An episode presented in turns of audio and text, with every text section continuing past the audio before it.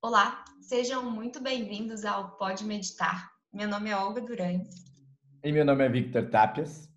E hoje a gente está aqui com os convidados Breno Irigoyen e Vivian Barros para falarem um pouquinho sobre gerenciamento emocional.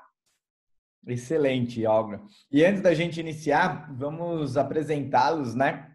É, ambos estão aí no, no CPM, no Centro de Promoção de Mindfulness, um centro que tem é, curso de formação de instrutores e diversos outros cursos correlacionados às questões de mindfulness. A Vivian é, é doutora em mindfulness e também tem uma série de certificações aí e, em, em Mindfulness Based Relapse Prevention pela Universidade da Califórnia, é instrutora certificada de Compassion Cultivating Training também pela Universidade de Stanford é, e é psicóloga também, né? Assim como o Breno, que é doutorando em psicologia pela UFRGS e mestre e graduado em psicologia também pela PUC do Rio Grande do Sul. É, além também de trabalhar aí é, e ser instrutor de mindfulness por diversos outros treinamentos. Muito bom. É, uma coisa que eu acho que é importante começar perguntando para vocês é o que, que seria essa proposta do gerenciamento emocional? O que, que vocês é, podem dizer assim, sobre o conceito? Se está é, tá relacionado a gente gerenciar as emoções, mas assim, sem querer controlá-las. Então, eu queria saber se vocês podem explicar um pouquinho sobre o que, que significa isso. Oi, pessoal, obrigada pelo convite em estar aqui hoje com vocês, é um prazer para mim. É...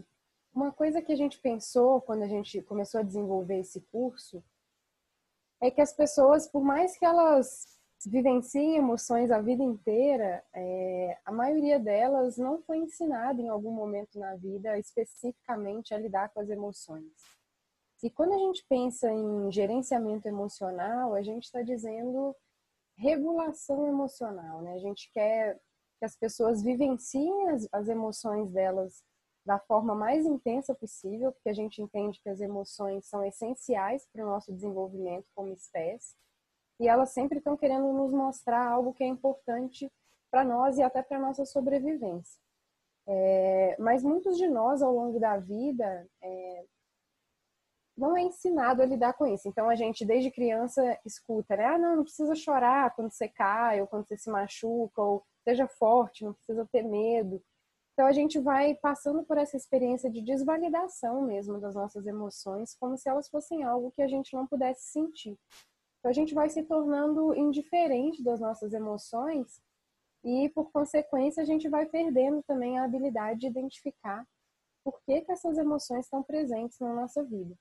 E a vida vai ficando insossa, sem graça, porque se a gente sente uma emoção, a gente entende que aquilo não deveria acontecer, que a gente não pode ser levado por isso, então a gente abafa essas emoções. Né? Então, quando a gente fala em gerenciamento emocional, a gente não está pensando em controle das emoções. A gente quer dizer é, que a pessoa aprenda a lidar com as suas emoções para que ela possa viver é, de uma maneira humana mais completamente possível, né? Que a vida tenha todos os sabores e gostos que ela precisa ter é, e todas as intensidades, mas que a gente possa fazer uso delas de uma maneira hábil, né? Viver e se beneficiar delas e também identificar por que, que aquela emoção está ali não no sentido de refletir o motivo, mas assim, o que, que essa emoção está me mostrando? Porque a gente precisa aprender a, a se relacionar com elas, porque elas vão continuar acontecendo durante toda a nossa vida, né? enquanto a gente existir. Então, é basicamente isso. Não se trata de controlar nem se tornar indiferente, mas de poder viver, mas não ser tomado por elas, né? Como se a gente tivesse um cavalo, mas a gente que coordena esse cavalo, não é o cavalo que sai desembestado sem a gente entrar em contato com as nossas emoções. É, isso me lembrou muito uma fala, né, do Marcelo que é, eu assisti o, curso que vocês ofereceram no CPM para todos e foi uma iniciativa muito bonita porque era algo que vocês é, ofereceram e o valor era todo revertido é, para projetos sociais. Então foi uma alegria poder assistir algumas aulas do curso. E o Marcelo falava sobre ficar na primeira série das emoções, e isso me tocou muito, assim. Então, será que existem outras séries de emoções? Como é que é isso de ficar nessa primeira série? Bom, posso, posso começar por aqui então, Vivian? Só agradecer também a oportunidade de, de, de estar por aqui, de poder contribuir no espaço de fala. E essa ideia da, da série né, que, o, que o Marcelo trouxe durante o curso, ela é muito interessante porque ela nos remete à escola, né? E também nos traz uma segunda pergunta de que é qual é o espaço que a escola oferece para que a gente desenvolva essa habilidade, para que a gente desenvolva esse gerenciamento emocional. Né? Existe uma discussão muito grande assim sobre o papel da escola do futuro.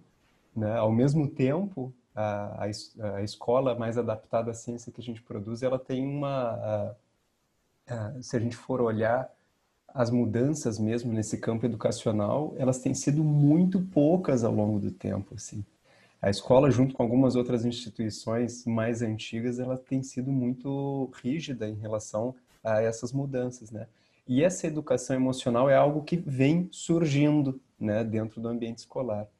Então, talvez o que a gente precise, o que dentro dessa pergunta a gente pode, pode olhar um pouquinho mais é realmente o que, que existe já dentro da primeira série das emoções quando a gente se coloca num ambiente de educação. Né? Reconhecendo como a escola também é esse espaço onde nós temos contato com os pares, né? onde nós temos contato com colegas, com as pessoas da nossa idade, onde a gente aprende muito sobre os limites de até onde eu posso brincar que não machuca o outro, até onde eu posso brincar que é legal para os dois, né?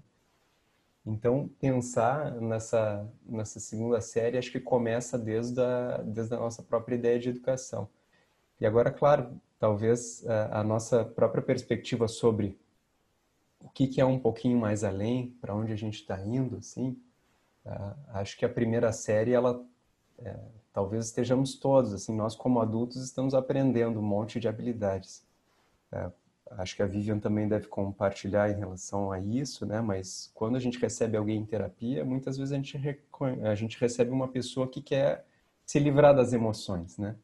Em relação ao controle emocional, em relação àquela tentativa de, ah, quero me livrar da minha ansiedade. E isso, de alguma forma, já representa, assim, um, um mínimo né, uh, um conhecimento muito, muito raso sobre a nossa própria experiência. Entender que, bom, a ansiedade nos ajuda um monte. Assim, né? É uma grande aliada para a gente. A questão é como a gente convive com ela.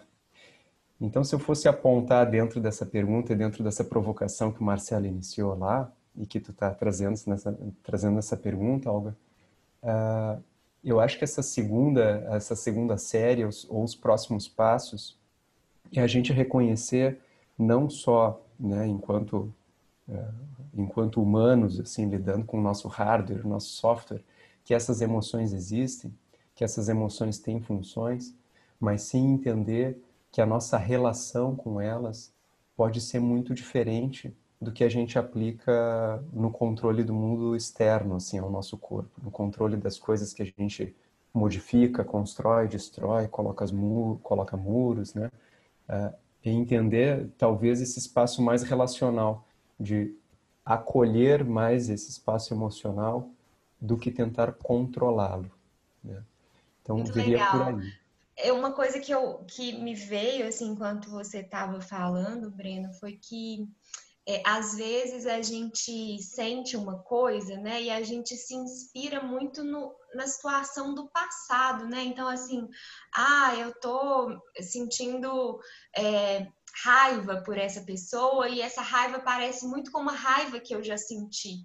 Mas cada emoção, ela, a gente poder também se abrir para a novidade que ela nos apresenta, né? Nem sempre ela vai ser igual da última vez. Claro que a gente tem alguns referenciais, né? A, a, o nosso desenvolvimento como ser humano contempla isso. Mas uma coisa que eu acho que a gente poder se permitir abrir assim, ah, eu tô me apaixonando agora. E aí não significar que vai ser igual a paixão anterior, que vai ter a, o mesmo nuance, né? Então, isso me, me, assim, a sua fala me remeteu um pouco a essa ideia também. Sim, e acho que esse é, esse é o espaço que, que tem a curiosidade também na nossa vida, né? De como eu me abro para aquilo que acontece de como que eu me abro para aquilo que talvez a minha mente julgue como errado, como tu citaste aí na raiva, né, em relação a, bom, posso, posso ser, pode ser a raiva, assim como pode ser apaixonamento, né? É, eu posso me julgar em ambos os casos, inclusive, dependendo do contexto que eu estou. Agora, levar a curiosidade para nossa experiência é um dos ingredientes que a gente reforça muito, né?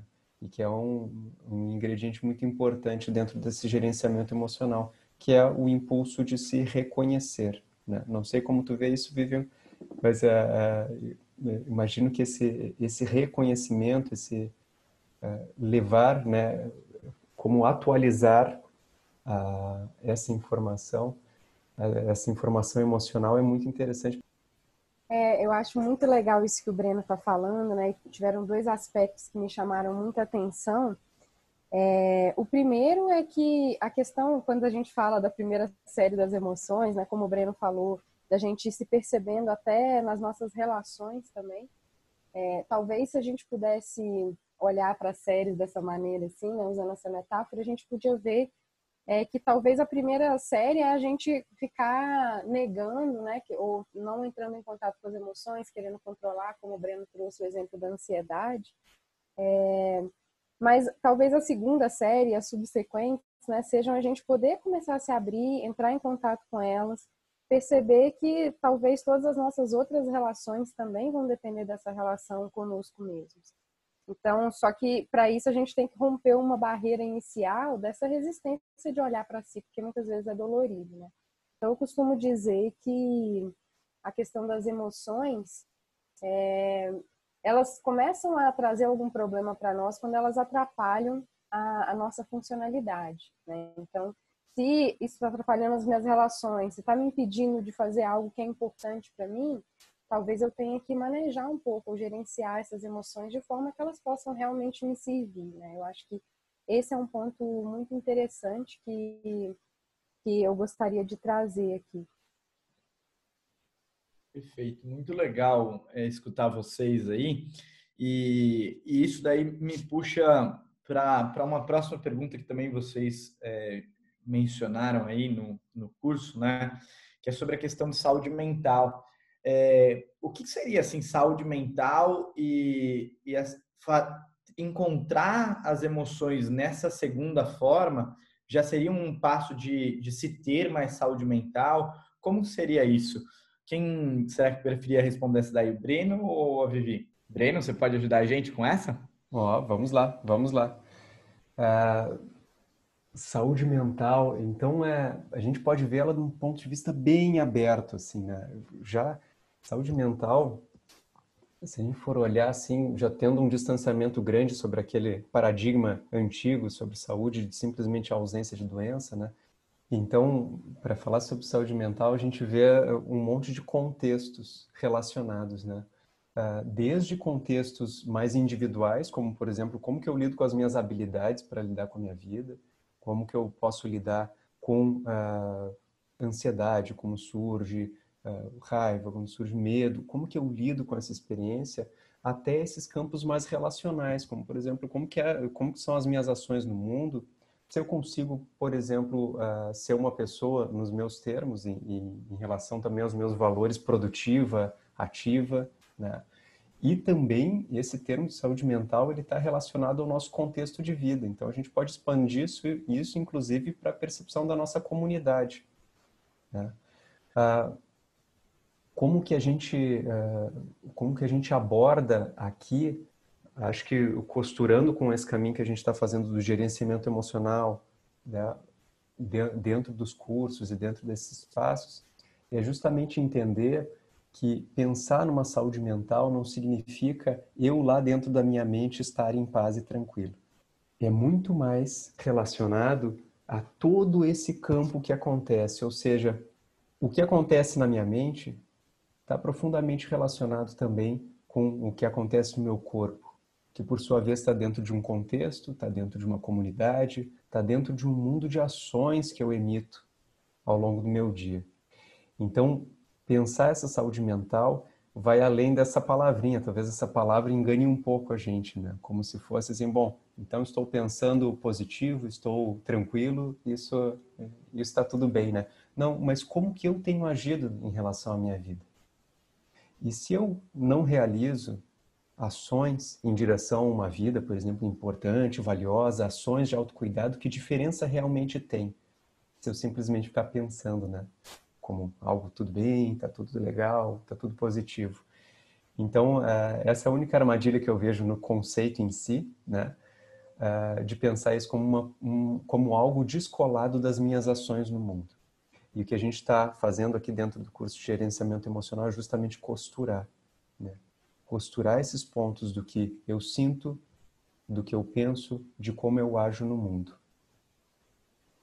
Muito bom. Posso Breno. complementar um pouquinho também? Eu, eu, enquanto eu ouvi o Breno, eu lembrava né, que recentemente houve uma mudança no manual de diagnósticos né, de, de transtornos mentais, né, o DSM-5, e, e, nesse sentido do que o Breno falou, né, que a gente vive num contexto, é, eles já começam a reconhecer é, o ser humano como um processo também. A gente não é mais considerado ou, ou, tem uma doença ou não tem. Tem uma série de critérios diagnósticos, mas eles já veem é, os transtornos como um contínuo. Então, assim, a gente tem alguns sintomas mais ou menos, né? Porque não, esse, essa visão de 880 também, a gente tem ou não tem saúde, isso é muito dependente do contexto, de como você está se relacionando consigo mesmo, das suas relações, uma série de coisas que a gente vive, né? Então, Acho que esse ponto que o Breno trouxe, que não é só você com você mesmo, é fundamental. E também da gente reconhecer que a gente está em constante mudança, né? E a cada momento a gente está mudando, então naquela visão que a Olga trouxe anteriormente, de que o que eu vivi antes não necessariamente vai ser a mesma coisa, porque talvez eu tenha mudado também. Com certeza eu mudei. De ontem para hoje a gente já mudou. E se a gente se perceber com essa visão muito rígida de nós mesmos, de que ah, eu sempre fui assim, eu sou assim, é, talvez a gente esteja preso nos nossos próprios pensamentos, nas nossas ideias de nós mesmos. Né? Então, acho que se, se permitir se ver como um processo é algo extremamente é, promotor de saúde mental, porque você, ao mesmo tempo, está sempre aprendendo e é, não fica preso nessas ideias ou preconcepções sobre nós mesmos, né? E até nesse sentido, o que o Breno trouxe de como eu ajo de uma maneira que eu considero todo esse entorno, todo esse contexto que está à minha volta e como eu quero agir de acordo com o que é importante para mim. E isso está intimamente relacionado com um conceito até de felicidade mesmo. Quando a gente pensa em felicidade eudemônica, né? Algumas pessoas conhecem como eudaimônica, que é aquela felicidade duradoura, né? Que não é uma felicidade momentânea, é, a principal descrição dessa felicidade é você é, fazer algo que de alguma maneira contribua para o mundo, né? Você se sentir útil, você se sentir capaz e ver que você é parte, né? Então isso aumenta o nosso senso de conexão, inclusive, quando a gente se percebe como um ser relacional, né? Então acho que a saúde mental hoje ela está muito além só desse dessa questão de saúde e doença, mas também de florescimento humano, né? Não adianta, eu acho que uma das grandes perguntas que as pessoas têm hoje no consultório é assim, é, ah, mas minha vida é perfeita, por que, que eu estou me sentindo dessa forma, né? Por que, que eu estou infeliz? E talvez tenha a ver até com essa visão de mundo de que a gente tem que conquistar as coisas, né? E não e não estar tá conectado com os nossos valores de vida. Excelente. É, obrigado pela explicação de vocês dois. É, acho que para mim aqui posso pelo menos dizer que foi, foi muito enriquecedora. E aí eu queria aproveitar e porque tem um, me parece ter um link muito grande de uma outro, um outro termo que vocês usaram, que é flexibilidade psicológica. Parece para mim que o que a Vivi estava comentando, né, é, tinha essa, essa correlação direta com a escolha como eu posso ter se eu tenho consciência de como eu quero lidar com esses processos que emergem. Eu queria perguntar para vocês, é, o que, que é esse termo psico, é, flexibilidade psicológica, né? E, e, se isso seria a mesma coisa que flexibilidade cognitiva, ou se são termos diferentes. É, Breno, você pode explicar isso para a gente, por favor? Sim, sim. Ah, obrigado pela pergunta. É, é uma pergunta bem importante, assim, e, e de alguma forma a gente está falando do mecanismo uh, de um mecanismo básico dentro do que a gente construiu também, o desenvolvimento do, do curso de gerenciamento emocional. Né? Então, uh, a flexibilidade cognitiva e a flexibilidade psicológica, elas vêm de raízes diferentes. Uh, a gente pode encontrar um monte de paralelos, mas o que, que eu tô, que, que eu quero enfatizar aqui? Como é, existe uma, uma raiz um pouco diferente, a gente pode encontrar alguns erros de interpretação uh, ao considerar elas sinônimos, tá? Então, assim, a gente pode encontrar flexibilidade cognitiva, uh, às vezes, como, como uma habilidade nossa em, em, em lidar de uma forma flexível em relação a certa tarefa, assim. Então, é um campo um pouco diferente. Bom, um pouco diferente do que? Tá? Flexibilidade psicológica é, uh, foi uma forma de uma terapia dentro das ciências comportamentais contextuais sistematizar um processo de adaptabilidade humana. Ou seja, eles queriam entender o que, que seria essa saúde mental né, dentro do modelo dessas terapias comportamentais contextuais. E uh, então criaram esse conceito. Do que, que se compõe esse conceito? Flexibilidade psicológica. E, e, e só relembro assim de que, que a tua pergunta ela já é uma pergunta que algumas vezes surgiu quando eu estava escrevendo alguns artigos para uma revista italiana e, e as pessoas perguntaram assim, bom, mas é, tu não pode inserir mais artigos em relação à flexibilidade cognitiva? E, e, eu só tive que explicar que, bom, não são coisas iguais, tá? Porque vêm de raízes diferentes. Dentro da é, flexibilidade psicológica, a gente tem basicamente três eixos, que é um eixo de abertura, ou seja, como que eu trabalho essa minha capacidade de me abrir para a experiência, um eixo relacionado ao centramento, que aqui a gente pode traduzir nessa capacidade nossa de estarmos conectados no momento presente, quando é útil estar no presente, no futuro, quando é útil estar no futuro, e no passado, quando é útil estar no passado. E também essa capacidade de uh, observar a nossa experiência, de tomar perspectiva sobre a nossa experiência. E um terceiro eixo, né? tivemos aí abertura, centramento e engajamento, que envolve as minhas ações no mundo e também a clarificação dos meus valores. Aqui também fazendo um gancho em relação a que a, que a Vivian trazia, né? essa palavra utilidade, ela é uma palavra um pouco complicada na nossa cultura, assim, ela exige uma certa, uma certa explicação. Que é, bom, é útil em relação ao quê? Muito do nosso sofrimento, talvez, é, hoje esteja relacionado a tentar ser útil a algo que não nos preenche realmente. Algo que nos, não nos traz, talvez, é, uma felicidade mais genuína ou algo que só nos consome energia, né?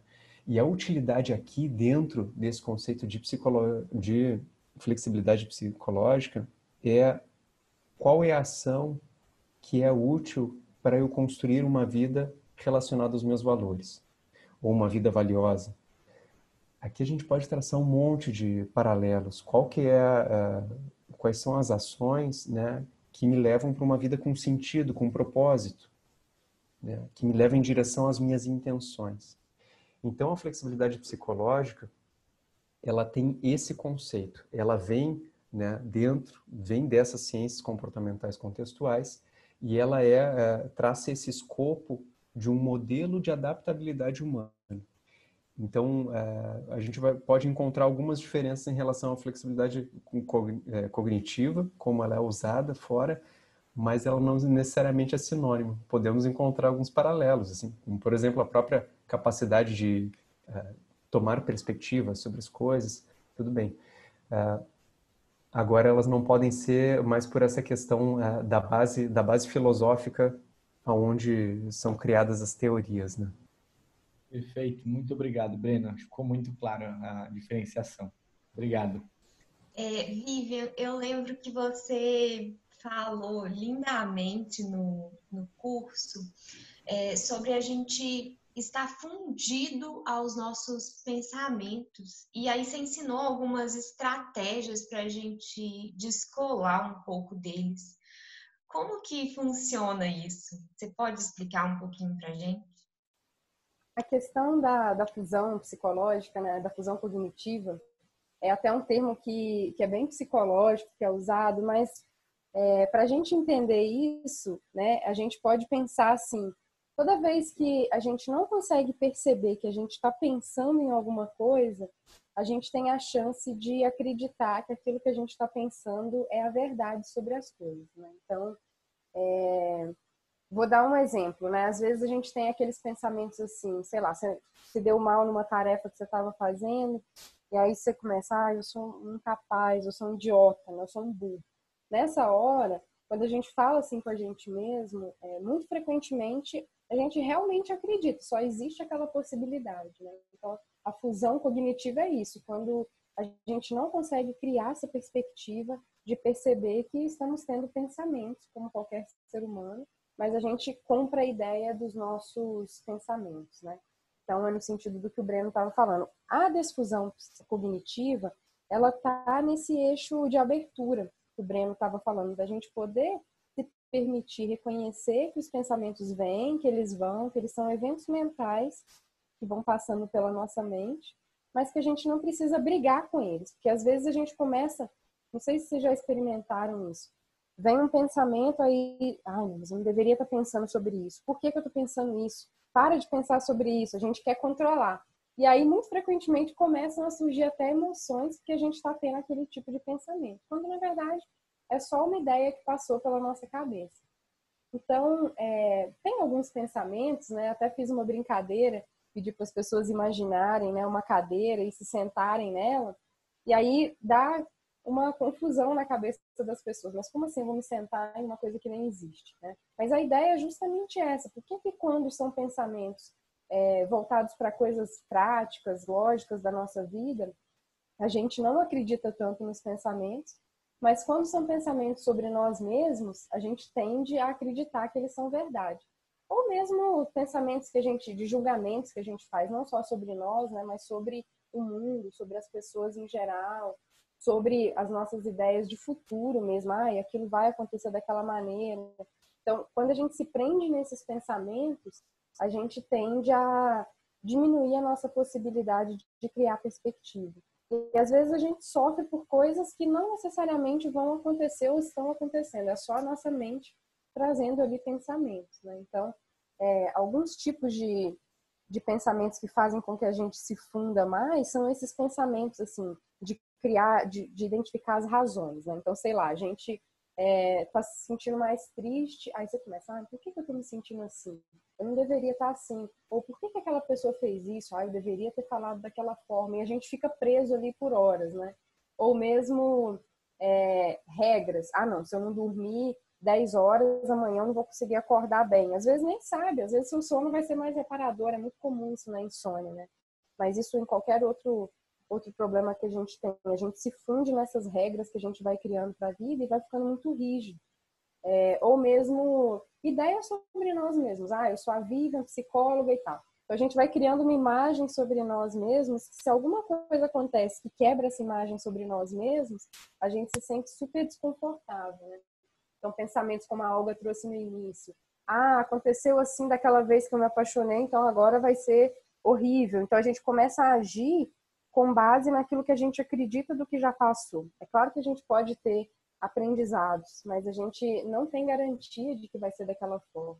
Então é muito importante a gente se desfundir, porque a gente vai virando escravo disso sem nem perceber que a gente está tendo esses só pensamentos e ficando escravo deles. Né? Então, algumas estratégias que eu dei foram da gente, por exemplo, tentar fazer quase uma conversa interna, né? Então, toda vez que a gente tiver esses pensamentos, eu sou, é, eu sou incapaz, eu sou um idiota, né?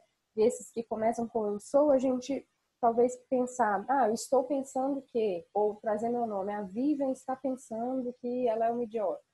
Então, só isso já traz essa perspectiva inicial, né? Tem uma série de outras técnicas, essas, essas frases que são muito duras, autocríticas que a gente tem, a gente pode experimentar falar essas mesmas frases para nós mesmos, só que com um tom amável. Igual a gente fala com um cachorrinho ou com um bebê, né? Com aquele tom, mas você vai falar a mesma coisa. Então, ai, Vivian, você é uma idiota.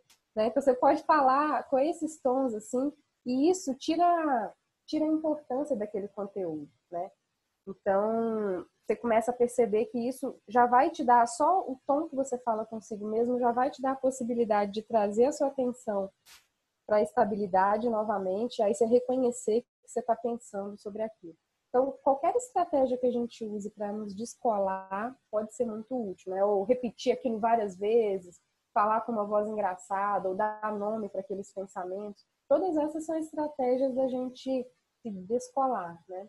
Mas para isso é, é preciso permitir que esses pensamentos venham, eu possa reconhecê-los. Muito bom. Eu acho que é, as falas de vocês assim deixaram ah, um gostinho, né, de quero mais, assim. E eu acho que é, para quem está nos ouvindo é uma excelente oportunidade porque a, as inscrições para o curso de gerenciamento emocional é, do, da Vivian, do Breno e do Marcelo. O Marcelo ele não pôde estar aqui com a gente hoje, mas as inscrições para o curso estão abertas e aí eu queria saber de vocês como é que faz para encontrá-los, né? Para os ouvintes encontrar vocês e se inscreverem para o curso, como que funciona? A Vivian acho que pode falar um pouquinho sobre essas inscrições. Lá no nosso site, né, Centro de Promoção de Mindfulness, então cpmindfulness.com.br, lá vocês vão encontrar na agenda todas as informações, né? Então esse curso começa dia 22 de junho agora, é, e é um curso que tem quatro encontros em que a gente vai trabalhar vários desses pontos, né? Então lá também vocês conseguem encontrar o nosso contato, tem o nosso Instagram também, CP Mindfulness, que lá a gente está fazendo as lives diárias, então vocês conseguem se conectar com a gente por lá. Eu quero agradecer muitíssimo a presença do Breno e da Vivian. Foi uma alegria essa conversa. É, eu comentei é, com a Vivian que eu fiquei tão impactada com o curso que eu comecei a transcrever as falas para tentar absorver mais os conceitos e estou aqui nesse, nesse processo. Ainda falta transcrever algumas falas, mas muito obrigada por terem criado esse curso e por se preocuparem em ajudar outras pessoas a entenderem o que elas estão vivenciando, sabe? Porque uma amiga minha fala que ah, a gente não aprendeu assim, a gente aprendeu fórmula de Bhaskara, né? A gente aprendeu inglês no colégio, mas a gente não aprendeu a lidar com as nossas emoções, né? Então, que bom que vocês estão fazendo esse serviço, mesmo é, um pouco tardio para a gente, mas eu acho que sempre há tempo da gente é, olhar para as nossas emoções e aprender a lidar com elas de uma maneira mais gentil. Muitíssimo obrigada. Eu que agradeço, pessoal, pelo convite de estar aqui. É, nisso que você falou, né, Olga? Nunca é tarde para a gente começar, agora que a nossa expectativa de vida aumentou muito, né? Então, que a gente possa lembrar que na próxima respiração já é o momento para a gente começar. Então, é, se a gente começar agora, talvez a gente tenha o resto de uma vida inteira para ter mais saúde, né? Então, muito obrigada por esse convite. Foi uma alegria para mim estar aqui com vocês. Também agradeço esse espaço, sim. E, e acho que nós quatro que estamos aqui, né? Olga, Victor, Vivian e eu, é, a gente pode ter essa percepção de que poderíamos ter tido isso na escola, né? Poderíamos ter começado antes. Ao mesmo tempo, como esse tipo de habilidade que a gente está treinando é um processo, como a Vivian pontuou, né? Saúde mental como processo, ele nunca acaba. Então, o presente para a gente basta. A gente começar a aplicar né, isso na nossa vida, nos treinarmos, desenvolvermos essas habilidades para estarmos mais coerentes com os nossos valores, cuidarmos melhor da gente no presente, é tudo que a gente precisa. É tudo que a gente precisa também para influenciar a nossa comunidade, a nossa família, a também né, criar uma, uma forma de vida mais saudável. Né? Muito obrigado pela, pela fala de vocês, pelas perguntas aqui. Fico bem grato de poder fazer parte desse momento. Muito obrigado, então, pessoal. Foi realmente um prazer estar aqui com vocês. E para quem quer continuar acompanhando a gente aqui no, no canal, só seguir o Pode Meditar no Spotify ou nas outras, nas outras redes. E muito obrigado mais uma vez, Vivian e Breno, por terem aceitado o nosso convite. E obrigado, Olga, por estarmos juntos. Até uma próxima. Até mais. Tchau, tchau.